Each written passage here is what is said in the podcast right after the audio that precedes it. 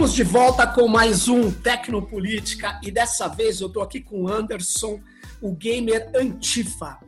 É, nós vamos conversar nesse episódio do Tecnopolítica uma das questões que mais perturbam as pessoas que veem a proliferação dos games, que é o seguinte: esses games eles trazem também mensagens políticas, eles trazem coisas subliminares, eles são é, aparatos ideológicos. A gente vai começar conversando aqui com o Anderson sobre isso, mas na verdade, na verdade, Anderson, muito obrigado pela sua presença. Eu quero, antes de entrar no tema gamers, política, ideologia, eu queria perguntar para você sobre o, o, o, contencioso, na verdade, a, sobre a atitude do Twitter em relação a você. Você teve a sua conta bloqueada no Twitter depois que você polemizou aí com uns gamers ou um gamer é, da extrema-direita brasileira, ou pelo menos que atacava os movimentos sociais e tudo mais. Explica para gente o que, que aconteceu e se sua conta ainda continua bloqueada.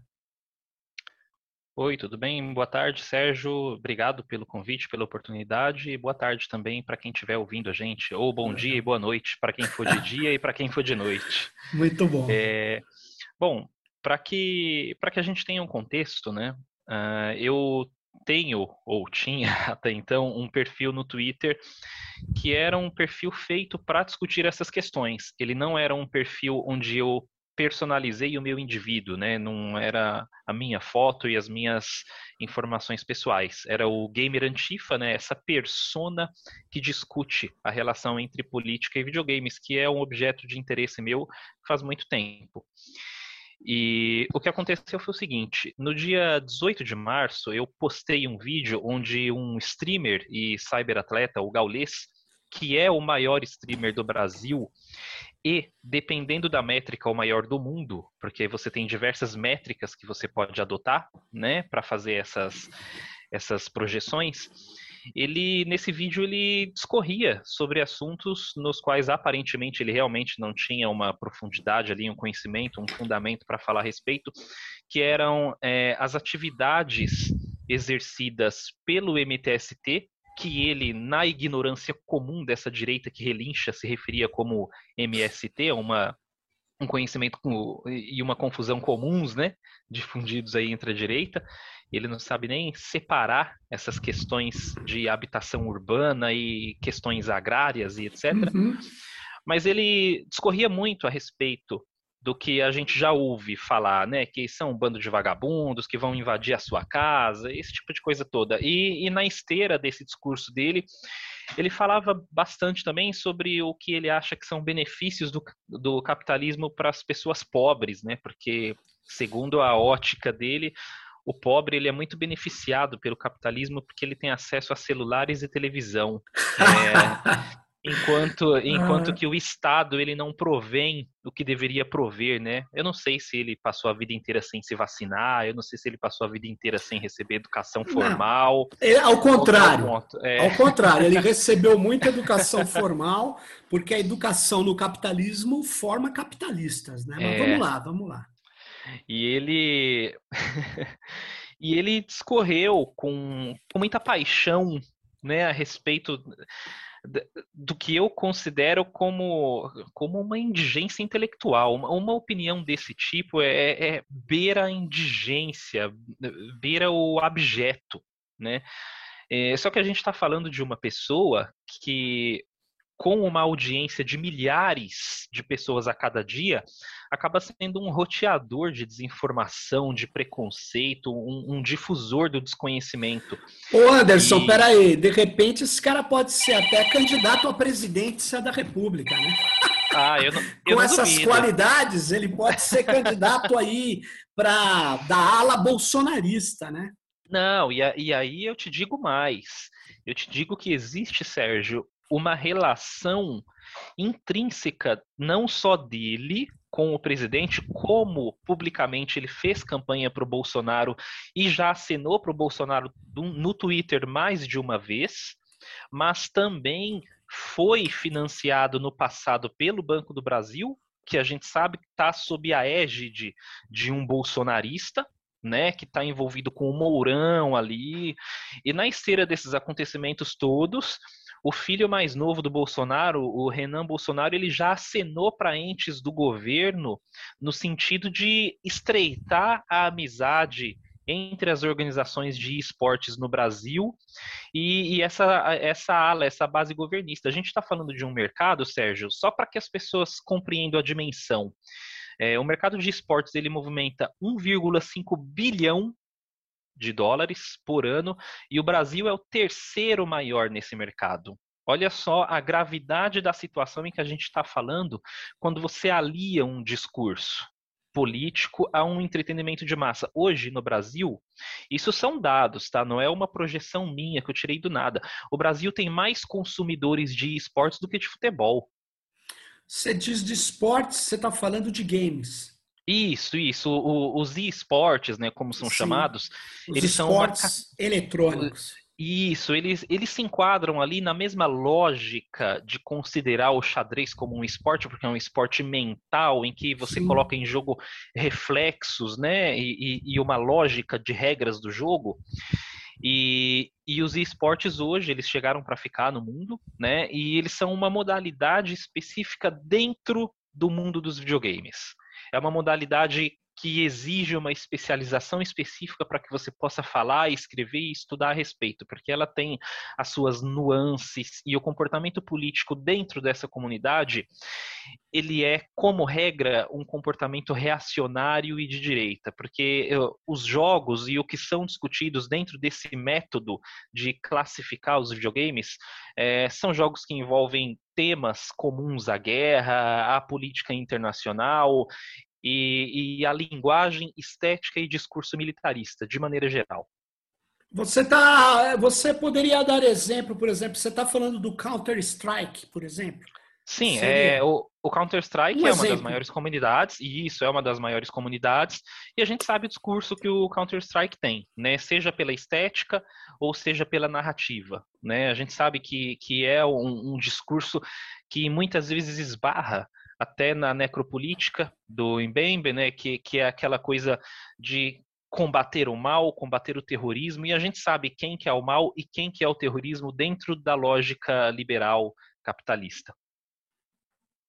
Entendo. Então, você estava dizendo que você fez essa crítica ao Gaules, né? E que aí o Twitter tomou uma providência. Por que, que o Twitter bloqueia a sua conta? Ele é ligado ao Twitter? O que, que aconteceu?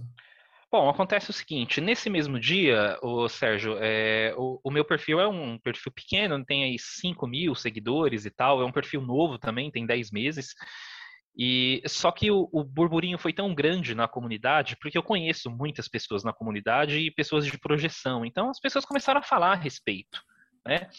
E, e numa, num resultado, aliás, no que resultou, ele se pronunciar na live diária que ele faz. Então, no mesmo dia, eu fiz esse post aí, é, salvo engano, aqui um pouco antes do almoço, no mesmo dia, no fim de tarde, ele se pronunciou ao vivo, e a gente sabe que o, o, o discurso ele vem carregado com o media training, dependendo das palavras-chave ali que a pessoa usa, né? Então ele deu aquela desculpa isentona, mas até antes dele se pronunciar, eu já comecei a sofrer retaliações em massa, né? Ameaças, é, o pessoal falando que ia me bater, que ia me pegar, que ia me matar, pessoas instigando o suicídio, perguntando por que, que eu não me mato, esse tipo de coisa toda, né? Me chamando de invejoso.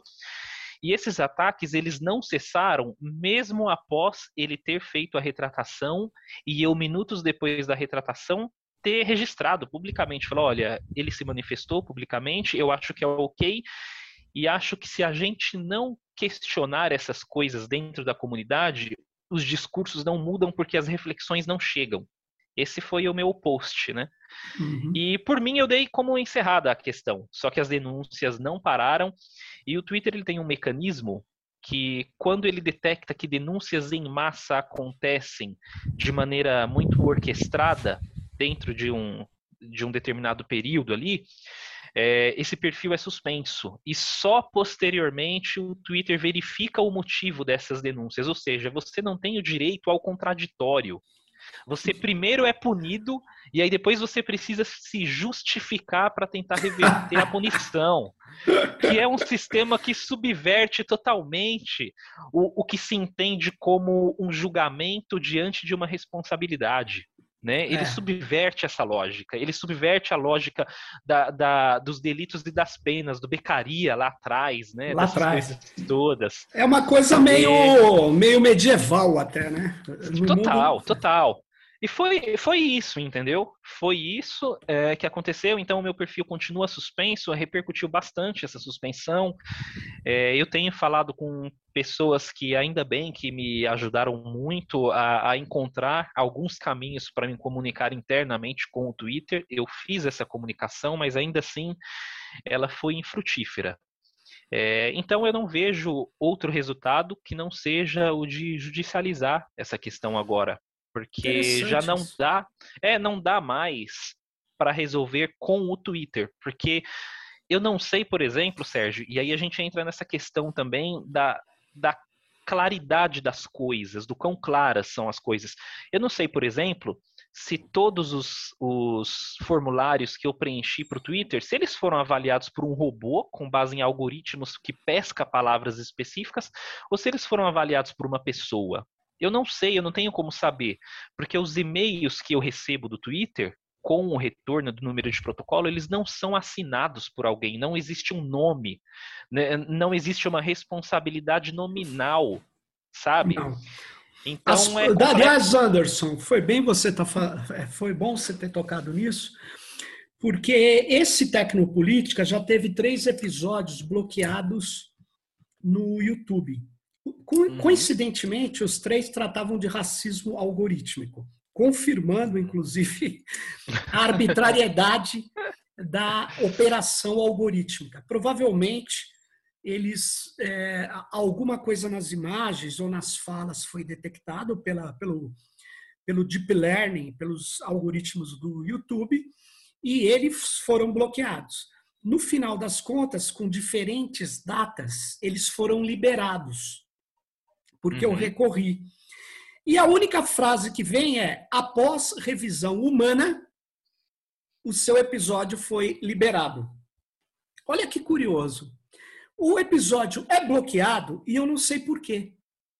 Ele não diz por quê. Uhum. Ele não tem que dizer por quê. Então é uma coisa autocrática, é uma coisa completamente arbitrária e que ele não fala, olha, eu errei, mas vamos supor que eu fosse desses caras influencers que vive cinco dias, dez dias de rendimentos na plataforma. Porque as pessoas, esses caras ganham dinheiro. Ou empresas. Se ela foi bloqueada, o quanto que ela perdeu? Quer dizer, aí você fala, não, mas você está usando a plataforma porque você quer. Opa, alto lá. Essas plataformas, elas não são os blogs. Ela não é o blog do Corinthians que o corintiano pode não querer que o palmeirense faça postagem. Elas se colocam como como abarcadoras de todas as relações. Elas se colocam como neutras. Elas fazem às vezes de uma esfera pública interconectada. Então, quando o Twitter manda uma mensagem que não diz porquê, que não diz causa, que não assina e que não tem responsabilidade humana, reforça uma das questões que existe, um movimento internacional por controlar essas plataformas democraticamente. Essas plataformas foram longe demais. E o Twitter, só para você ter uma ideia, eu sou twitteiro das antigas. Mas chegou uma hora, depois de 2016, eu tinha o meu perfil verificado, eles tiraram, porque eles quiseram, porque eles querem retalhar. E atualmente, eu digo mais, eles bloqueiam o meu, o meu Twitter. Vou dizer por quê. Porque meu Twitter cresce, eu vejo lá, fulano segue Sérgio Amadeu, tarará, e ele não move de um determinado tipo de seguidores. Ou seja, é muito esquisito. Você fala, ah, não, é porque está saindo gente, está entrando gente.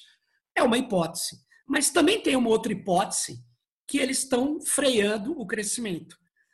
E eles fazem isso mesmo. As plataformas têm uma ideologia, uma política e perseguem pessoas. Se pudessem, eles até bloqueariam outras pessoas, mas eles, eles fazem de conta que são democráticos. Em alguns momentos. Então, o que eles fizeram com você, o Facebook já fez com o Teatro Oficina, com jornais de esquerda, com perfis. É uma, uma, é uma, é uma prática arbitrária das plataformas.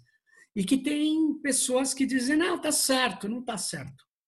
Eles não estão acima da nossa Constituição. Eles não podem rasgar os direitos e garantias e tal. Mas, enfim, devolvo a palavra para você que eu queria reforçar o que você está falando.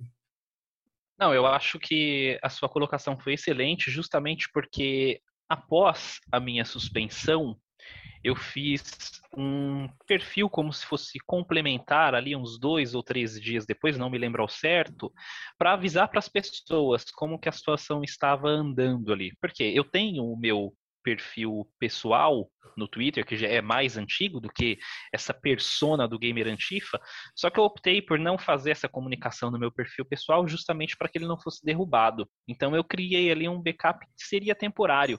E ele também foi caçado pelo Twitter. Ah, claro. e, e dentro de uma prática, dentro de uma prática que você comentou aí que acontece com você, ninguém conseguia me seguir nesse perfil né?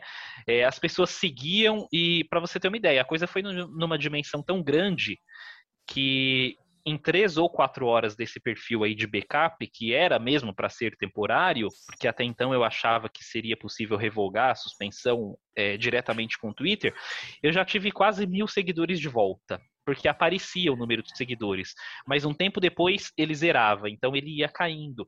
Ou seja, a plataforma ela te dá uma punição que ela não é só desproporcional a partir do momento em que você não consegue se defender, mas ela te dá uma suspensão permanente, ela caça você, ela te pune de tal maneira que ela está te privando de um círculo de convivência virtual. E aí Isso. as pessoas pensam que, poxa, mas a virtualidade ela é secundária na nossa existência. Nessa era em que a gente está vivendo, não.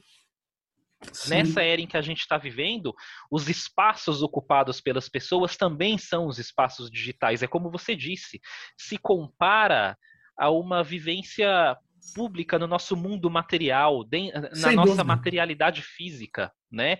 É, tanto que o, o debate dentro do direito moderno hoje são as questões digitais, como que a gente leva o nosso mundo físico para as plataformas virtuais, porque aquilo é uma extensão desse mundo. Sem então, é, houve essa retaliação posterior e o fato de você ter recebido um e-mail dizendo e precisando dizer que você passou por uma revisão humana já denota o fato de que aquilo foi suspenso pelos algoritmos sensores da sim, plataforma, né? É, e hoje a gente vive essa situação em que existe uma opressão terrível dentro da nossa realidade física, do nosso mundo físico, e esse outro mundo interdimensional, essa plataforma digital, essa matrix da, da ciência, da, da cientificidade digital, ela também está comprometida pelas empresas, pelos algoritmos e pelos sensores que agora hoje perseguem. Anderson, entrando no tema central mesmo da nossa conversa, mas foi bom você uhum. ter é, colocado essas questões né, é, é, é, sobre a, o bloqueio que o Twitter promoveu, é, se aliando claramente à extrema-direita. Né? Se ali, porque, de maneira clara. De maneira clara. Se ele, é, você não xingou, você não ofendeu, não ameaçou, ao contrário. É, eles tomaram o partido claro. Nós defendemos o cara que defende a extrema-direita e que agora fala que é de centro. Então é isso. O, o Twitter tem lado nessa história, está se mostrando nesse contencioso que é desse lado. Né? E não adianta falar, não, eu não estou sabendo de nada, porque está todo mundo sabendo, né? principalmente eles. Mas veja, o mundo dos games é um mundo politizado, Anderson? Sérgio, ele sempre foi.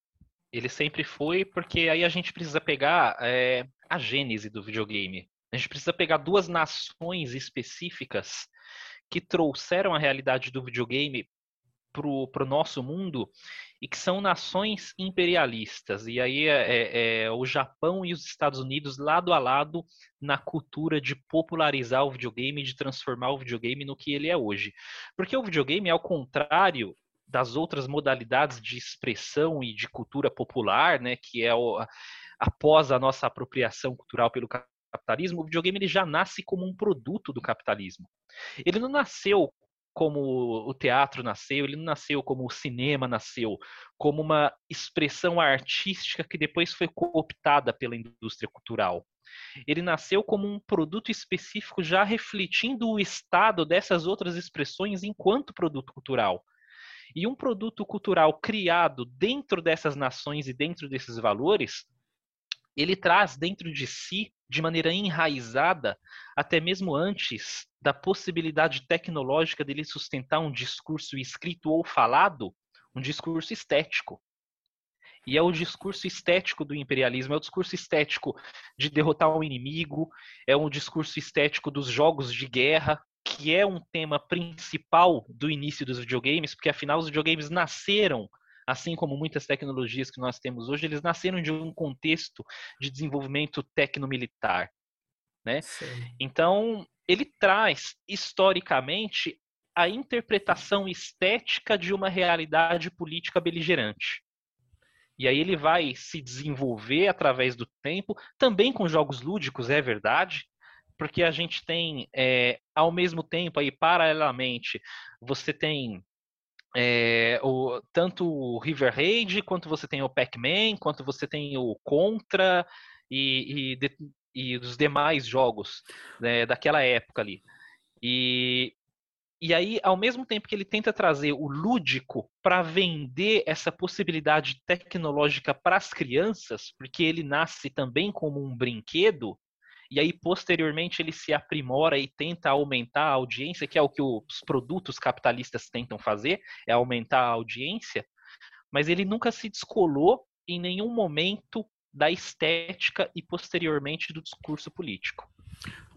Mas veja bem, uh, quando um gamer usa, é, ele está lutando, vamos falar de um de um jogo de primeira pessoa, de tiro. Isso, uhum. na verdade, não, não até uh, sublima essa violência? Você não acha que ela tem uma função também de é, jogar claramente numa dimensão virtual, né? Que claramente é, de entretenimento, uma coisa que a pessoa extravasa, a pessoa você não acha que o game tem essa, essa possibilidade?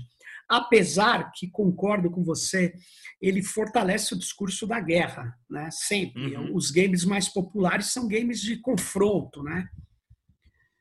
Mas você não é. acha que tem uma dimensão de sublimação, de, de atenuação? Sérgio, eu acho que hoje nós temos mais. É, nós temos mais pelo seguinte: tal qual as indústrias que eu citei aqui, do cinema, e você tem paralelamente a indústria da música também, é, na contramão do capitalismo e das convenções comerciais que ele impõe que você haja uma ah, para que você tenha uma melhor performance de um filme ou de um determinado artista, na contramão dessa lógica, surge o cinema independente, surgem as bandas independentes e eles buscam uma outra linguagem. Ao longo do tempo, o videogame teve essa linguagem mais lúdica e não menos competitiva, mas eu diria que menos combativa para tentar se vender para um público infantil, mas ele nunca alcançou o potencial dele como a gente vê hoje alcançando com os jogos independentes. E aí esses jogos funcionam dentro de uma outra lógica que busca essa sublimação e busca a compreensão e a discussão de outros temas que não são puramente os temas de guerra. Né? Então, paralelamente a essa lógica capitalista de produção e, e, e de ceifar a criatividade, porque o capitalismo ele ceifa a criatividade ele ceifa a produtividade, porque ele está em busca de um resultado. E o resultado nem sempre implica em diversidade, né? De produto e, e, de consumo.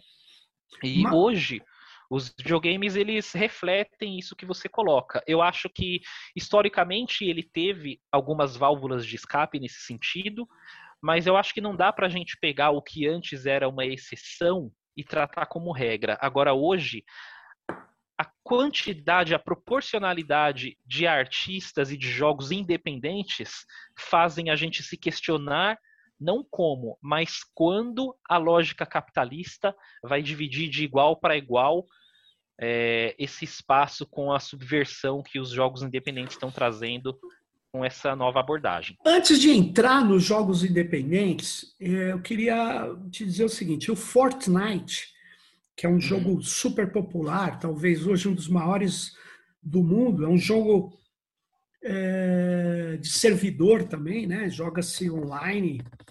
A pergunta é, Anderson, Fortnite para você, ele é um jogo é, que está nessas características, porque ele é do mainstream, né? Ele é do da grande indústria. Mas e aí?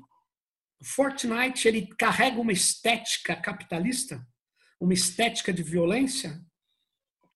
Não só uma estética, mas também um modelo de negócios porque ele todas essas estéticas elas funcionam a favor do consumo, né?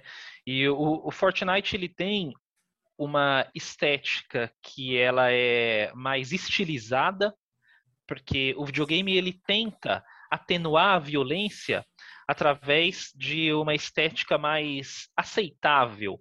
Porque no começo dos anos 90, a violência gráfica extrema e realista, ela foi muito combatida na época por grupos conservadores dos Estados Unidos, depois do surgimento do Mortal Kombat, que foi o jogo Perfeito. que fez o jogo que fez com que se inaugurassem os debates sobre classificação e, e qualificação da idade pro, uh, adequada ao consumo dos jogos.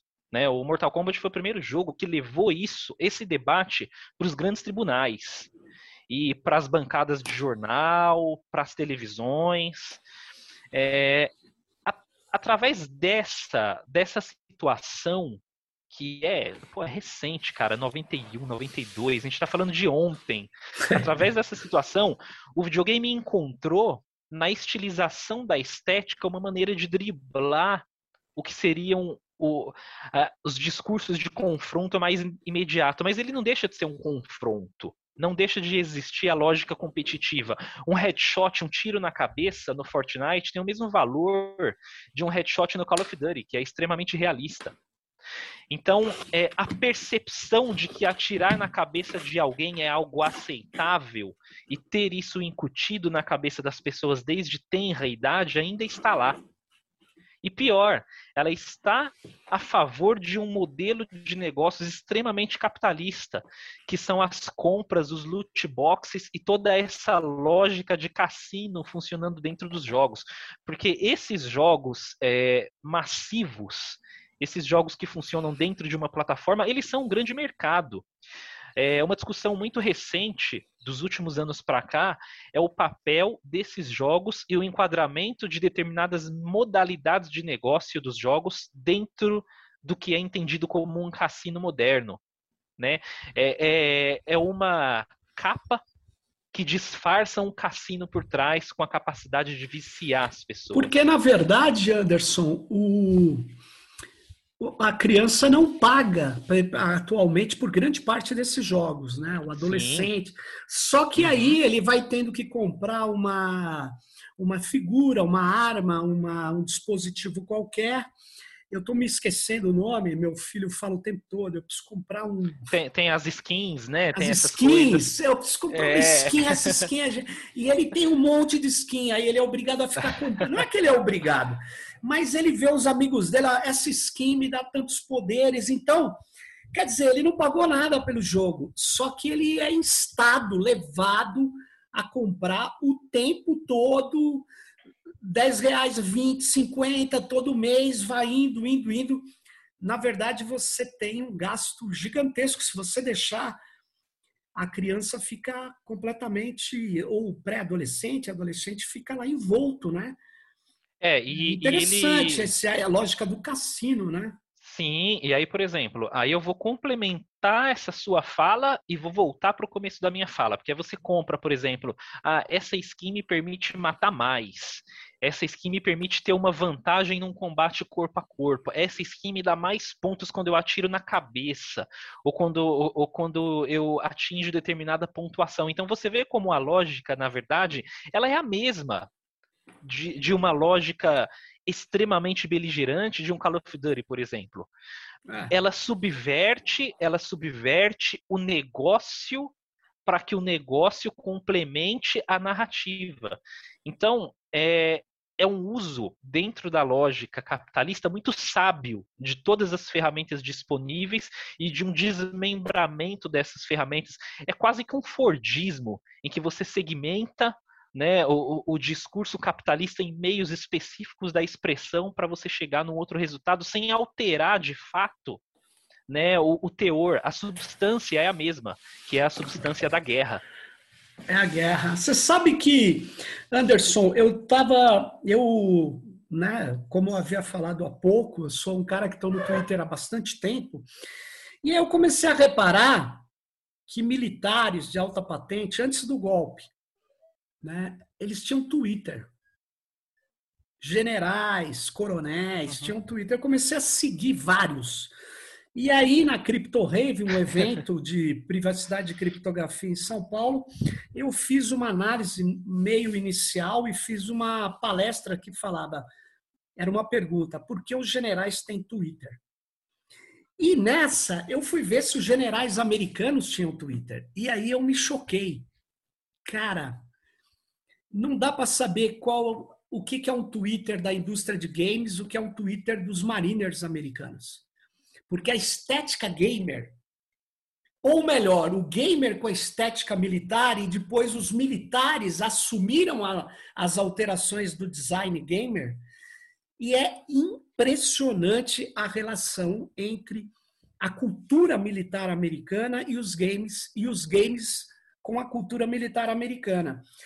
Eu sei que alguns vão falar é, que isso não gera violência, e aí, sem dúvida, eu posso até concordar que, eu, que era a pergunta que eu tinha te feito da sublimação, mas é, eu não vejo relação direta entre violência juvenil e game, mas eu vejo entre uma cultura que aceita a guerra como algo extremamente natural, porque desde criancinha é, as pessoas, as crianças são levadas a brincar com armas, né? Até o Bolsonaro tem um símbolo, né? Ele mostra essa picaretagem que é de ensinar as pessoas a matar, ensinar as pessoas que tem que ser é, agressivo, ser violento e tem que estar preparado para a guerra, né? Então é curioso, né? É, é, é essa ideia de que nós superaríamos a violência que nós superaríamos a guerra como resolução de conflitos internacionais, está longe de acabar. E os games reforçam isso. Né? É, a tua lógica é essa. Os games são uma linguagem de é, enaltecimento disso. Né? Curioso, Sim, bem curioso. É, eu acho que o, o, os games, a gente tem que ser realista. Eles não causam a violência. Claro eles podem, eles podem despertar comportamentos violentos, podem, como um filme pode, como um jogo de futebol pode, como qualquer ação humana pode, a depender do contexto. E aí a gente não está falando de uma questão universal, porque cada pessoa tem os seus gatilhos mentais para claro. que sejam despertos determinados instintos.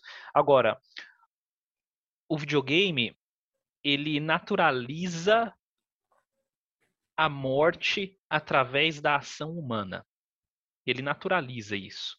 Porque ele coloca nas mãos da pessoa o, o seu componente mais poderoso para qualquer discurso, que é a interação.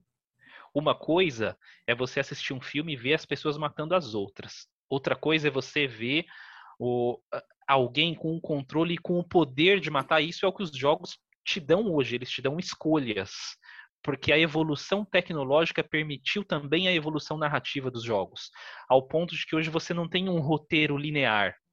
Você Sim. tem as bifurcações, você escolhe o rumo da sua história. Isso, é, dentro da narratologia, é muito poderoso. é poderoso para validar o videogame como obras com um potencial maior de contar histórias, mas ao mesmo tempo é, que, que, que a ludologia trouxe essa possibilidade, né, ela também te trouxe o que a gente chama hoje dos dilemas morais dentro dos jogos e os dilemas morais como mecânica de jogo. Você tem uma pessoa na sua frente e aí você escolhe matar essa pessoa ou não. Você escolhe torturar ou não uma pessoa. Tem jogos que te permitem escolher torturar ou não.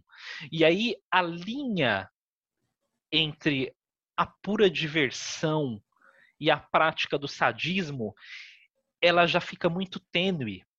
Porque em muitos pontos, né, em muitas escalas desse debate, essa morte do personagem ou essa tortura vai te trazer uma vantagem, vai te trazer uma recompensa. Então, através de uma decisão que te deu o poder de praticar você afere uma vantagem daquilo. E quando não uma vantagem, no mínimo uma satisfação de realização. Então, esse é o perigo de você ter os videogames totalmente devassos e devastados pela lógica capitalista. Porque é a violência como expressão máxima pelo resultado da interatividade. A interatividade ela é muito perigosa quando colocada num contexto errado. Não é à toa que o exército americano, que você citou tão bem, já usa há muito tempo os videogames como plataforma de treinamento. Há muito tempo. Há muito tempo. Porque eles entendem o poder de você incutir determinadas práticas, reflexos e valores nos futuros soldados através do resultado de interação. Então, é, é um material extremamente perigoso quando apropriado por essa extrema-direita. Mas, entrando na, nos operadores desses games, é, é, será que hoje a gente sabe que a indústria de Hollywood, ela, que era a maior indústria cinematográfica do mundo, Dentre os seus produtos, os mais valiosos, que geram mais faturamento, são os games, né? Sim. Então, os games, é, na indústria audiovisual, ele está no topo. É, uhum. E aí, você acha que os estúdios que produzem games têm consciência de tudo isso ou eles, ou eles produzem fazendo pesquisas, minerando temas, vendo, olha, nós temos que trabalhar. Na verdade, a minha pergunta é: como é que se aceita tanta violência? Não é porque ela está incutida efetivamente na sociedade e eles a reproduzem ao invés de a conter? O que, que você acha? Por que, que tem tanto game no mainstream que é efetivamente games que são baseados nisso? Ou isso é intencional? É ideológico? É ideológico. Os produtores de games são pessoas que acreditam na guerra. Tem uma resposta simples e tem uma resposta complexa. A resposta simples é uma só e é com menos de uma linha. Violência vende. Esse é o ponto. Agora, a resposta complexa é porque ela vende dentro da lógica em que os videogames se permitiram criar né, e crescer. Porque o videogame, voltando lá para a gênese dele, que, quem que consumia o videogame? Era um menino branco, de classe média, centrado nos grandes locais urbanos. Essa é a realidade demográfica e de gênero e de localização do videogame como um produto que busca um público-alvo. Né? E a gente sabe que dentro das construções sociais, o espectro masculino de objetivação da violência, de tomada de decisões do provedor, do cara que tá para frente, do cara que precisa lutar pelas coisas, do macho, do, do dominante, do alfa. A lógica desse cara, dessa construção social, melhor dizendo, ela inelutavelmente vai passar pela lógica de guerra. Porque a identidade do homem é forjada como a identidade do guerreiro através dos tempos. Isso, isso é uma coisa que vem do Campbell, isso é uma coisa que vem do mito do herói, vem, vem de todo o imaginário apropriado pela indústria. Hoje a indústria é muito pouco criativa dentro das suas narrativas. E todas as narrativas bebem dessa, bebem dessa fonte.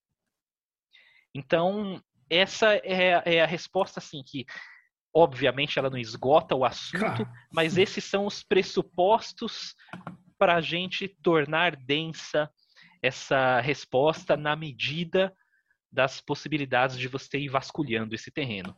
Mas é isso, é a identidade masculina que a gente construiu ao longo de tanto tempo e que virou o objeto inicial de consumo e que nunca foi desconstruída. Até hoje o videogame é visto como uma coisa do jovem, do homem jovem, do masculino, sabe? Isso explica, por exemplo, é, a dimensão da misoginia dentro dessa comunidade, Verdade. que é uma comunidade misógina. E é uma comunidade misógina porque ela não aceita que as mulheres, que, que olha só, já são maioria no mercado de consumo de jogos no Brasil. A gente tem estudo recente que afirma isso. E estudos recentes de anos sucessivos, hein? As mulheres são a maioria do público gamer.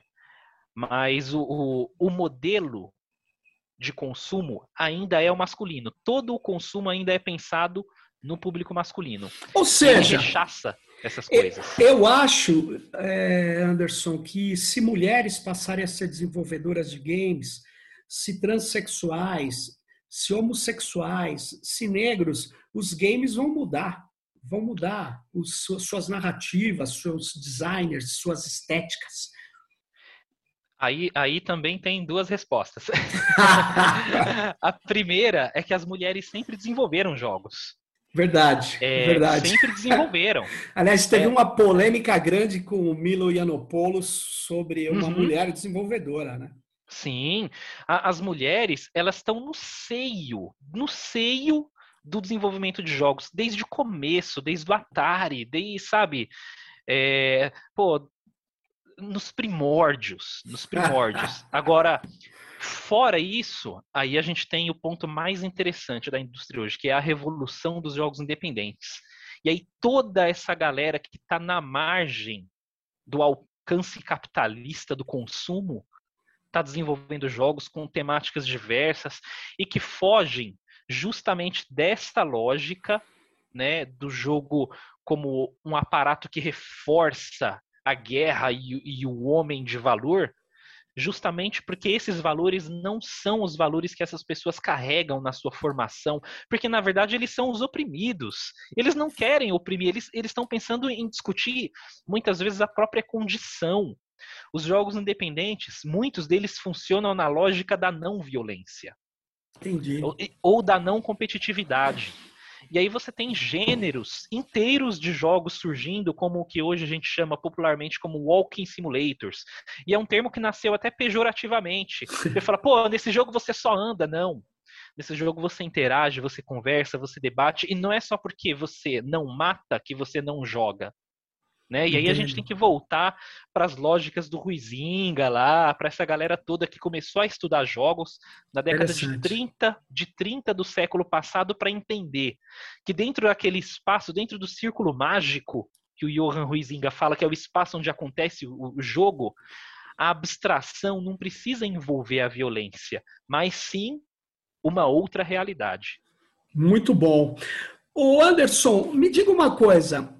Uma, uma, eu tomei contato há muito tempo com o pessoal do Mola Indústria, o Paulo Pedersini, né? Isso, Paulo Pedersini. Muito ele, bom. Pedersini, ele, ele é italiano, sim. Ele, uhum. ele é um, um, um, ativista, né? Ele faz um ativismo é, político ideológico a partir de games. Então eu, eu usei muito, muito é, é, um game quando falava do Creative Commons, a apropriação é, da indústria proprietária, do copyright, ele tinha um game que explicava que o copyright se alimentava do que era público e depois ele fechava, ele engolia. Era um game que a gente tinha que lutar e isso ia dando uma visão. O game do McDonald's, da devastação, uhum. da comida de carne. o, e games até bem, bem barra pesada, como como que chamava aquele do contra a pedofilia na igreja. Ele, ele fazia denúncias a partir dos games, né? Uhum. É, mas é, eu até o critiquei uma vez porque ele usava Flash para fazer isso. Eu falava para ele usar linguagens não proprietárias. Né? Mas tudo bem, eu não vou entrar nisso. A questão é, o que, que, você acha do mono indústria? O mono indústria, ele ou, ou o ativismo pelos games é viável? Absolutamente viável quanto necessário, quando a gente observa as características todas dessa comunidade tão problemática que a gente está falando. É, esses dias mesmo, eu estava eu tava lendo, né? É, é, essas coisas que às vezes a gente chama as pessoas de gênio, assim, pô, fulano é um gênio, ciclano. a gente nunca para para pensar o que, que é o gênio. O que, que é gênio? O que, que é uma coisa genial?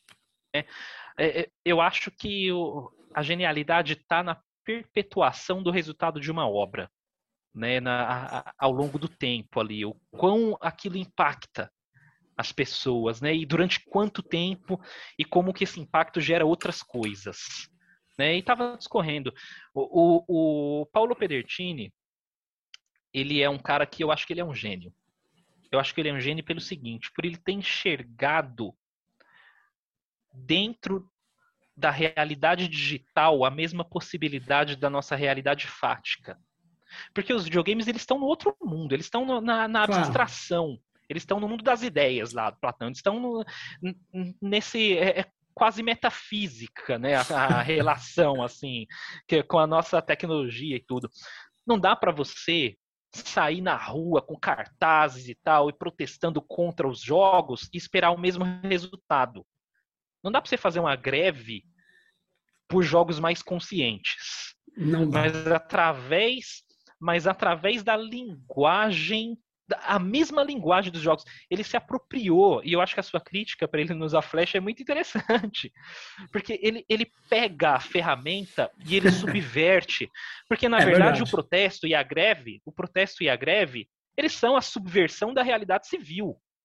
Sim. Você tá, a, a, através da paralisação da produção, você subverte as ferramentas necessárias para o capitalismo ser o que ele é. Né? Então, eu acho que o, o Pedertini é um gênio porque ele enxergou e muitas vezes as pessoas podem nem saber quem ele é, de onde que ele veio, Molly Industry, o que, que é isso, mas elas estão lá, replicando através desses jogos independentes o que ele fez, ó, lá atrás. Lá atrás. Então, eu acho que é possível, e não só possível, como desejável e necessário que essas críticas estejam em jogos. E, e não precisa. É, está acontecendo uma apropriação dos jogos de primeiro escalão por essas políticas e práticas, porque assim, é o que o capitalismo faz, ele se apropria de demandas e causas, né? Sim. Mas o, eu acho que é extremamente necessário essa postura dele. Eu só acho que a gente precisa pensar o seguinte: é, tanto o Mark Fisher quanto o Robert Fowler, esse pessoal todo, eles sempre discorrem sobre a nossa rebeldia no mundo digital como um supressor da rebeldia no mundo real. A gente se realiza na rebeldia digital, e isso acaba suprimindo Sim. a nossa expressão política. A gente só precisa se, politi se, se policiar em relação a isso e não deixar com que todos os nossos anseios sejam resolvidos só porque determinado jogo é desconstruído ou busca a desconstrução. É, essa sua questão foi muito importante, sabe por quê, Anderson? Nós estamos vendo na pandemia, né? A gente tem muita dificuldade, eu teria e tenho, de chamar uma manifestação para dar um basta no governo genocida porque uhum. o contágio é mortal, né? Eu não posso chamar as pessoas para se contagiarem. E a gente fica achando que estamos fazendo muitas coisas online, e até estamos. Só que o resultado é, é incompleto, né? Muito incompleto. Essa, é preciso estar atento que o digital, as redes digitais, elas permitem articular, né? Mas elas, elas precisam ter consequências, né? Mas muito Sim. legal, muito legal. E aí eu tenho uma. uma a gente está falando já um, há um bom tempo, eu agradeço muito o seu, a sua participação, essa conversa ela a gente vai ter que refazer em breve, porque tem centenas de questões fundamentais que a gente só alisou o pelo aqui, né? Mas eu queria terminar a nossa conversa, Anderson, perguntando uma coisa. Diante desse cenário ideológico pró-capitalista dos games, que você diz que tem um, uma, uma rota de fuga ou resistências né, promovidas pelos independentes, o Mole Industry ou Mole Indústria está aí para mostrar, entre outras coisas. Mas dentro desse mundo, por que, que você criou o gamer antifascista ou antifa? O que, que é isso? Olha, essa essa foi uma criação que ela veio não do desejo de só externar isso nas redes sociais e de promover o debate. Promover o debate é muito importante, né? Mas ela veio numa insatisfação pessoal de entender que um meio que eu tanto gosto e pelo qual eu tanto prezo que me é caro, né? Porque eu tenho uma relação muito íntima com os jogos, eles foram muito importantes para mim, é, em muitas alturas da vida mas ver que esse pessoal extremamente reacionário, careta, retrógrada, fascista, de fato, defendendo políticas de extrema direita, sabe, defendendo políticas de exclusão, é, tinha dominado uma quantidade considerável dessa comunidade, é, eu achei que era hora de alguém propor esses debates, porque uma coisa que eu vou afirmar aqui que é fato é, editorialmente falando, não existe um jornalismo de games no Brasil. Não existe. O que existe são quase que agências de marketing terceirizadas, que só vivem de traduzir press release e notícias do estrangeiro. Então a gente não tem pautas sociais que deveria ser uma das principais ferramentas do jornalismo ou de qualquer coisa que se rotule como jornalismo nos grandes veículos.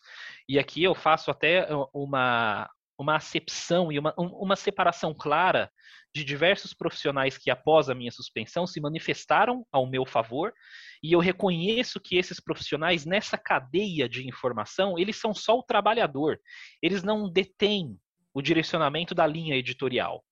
Mas os veículos inibem a feita do jornalismo do Brasil. Então, da mesma maneira que os jogos independentes subvertem o debate, eu achei que um perfil independente seria capaz de subverter o debate. E aí eu não trago para minha pessoa.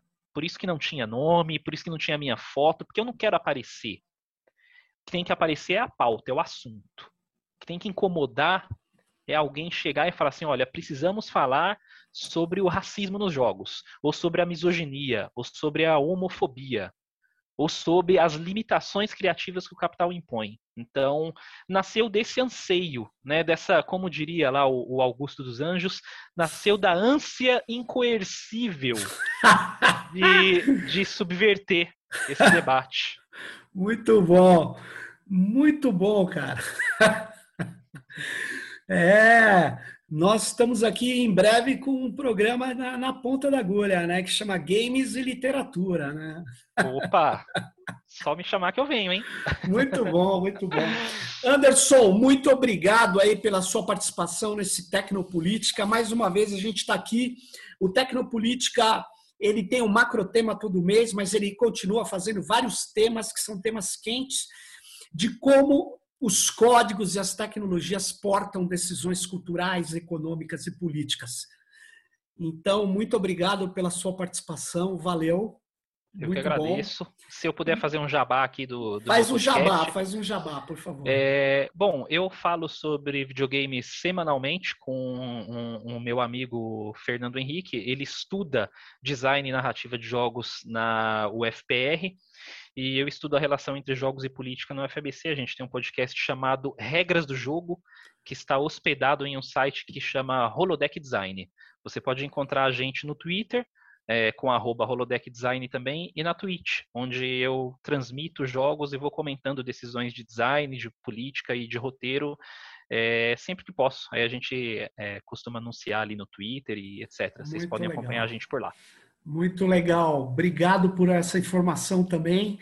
E vamos lá. E vamos falar de novo. Como que chama Holodeck? Holodeck Design. Design.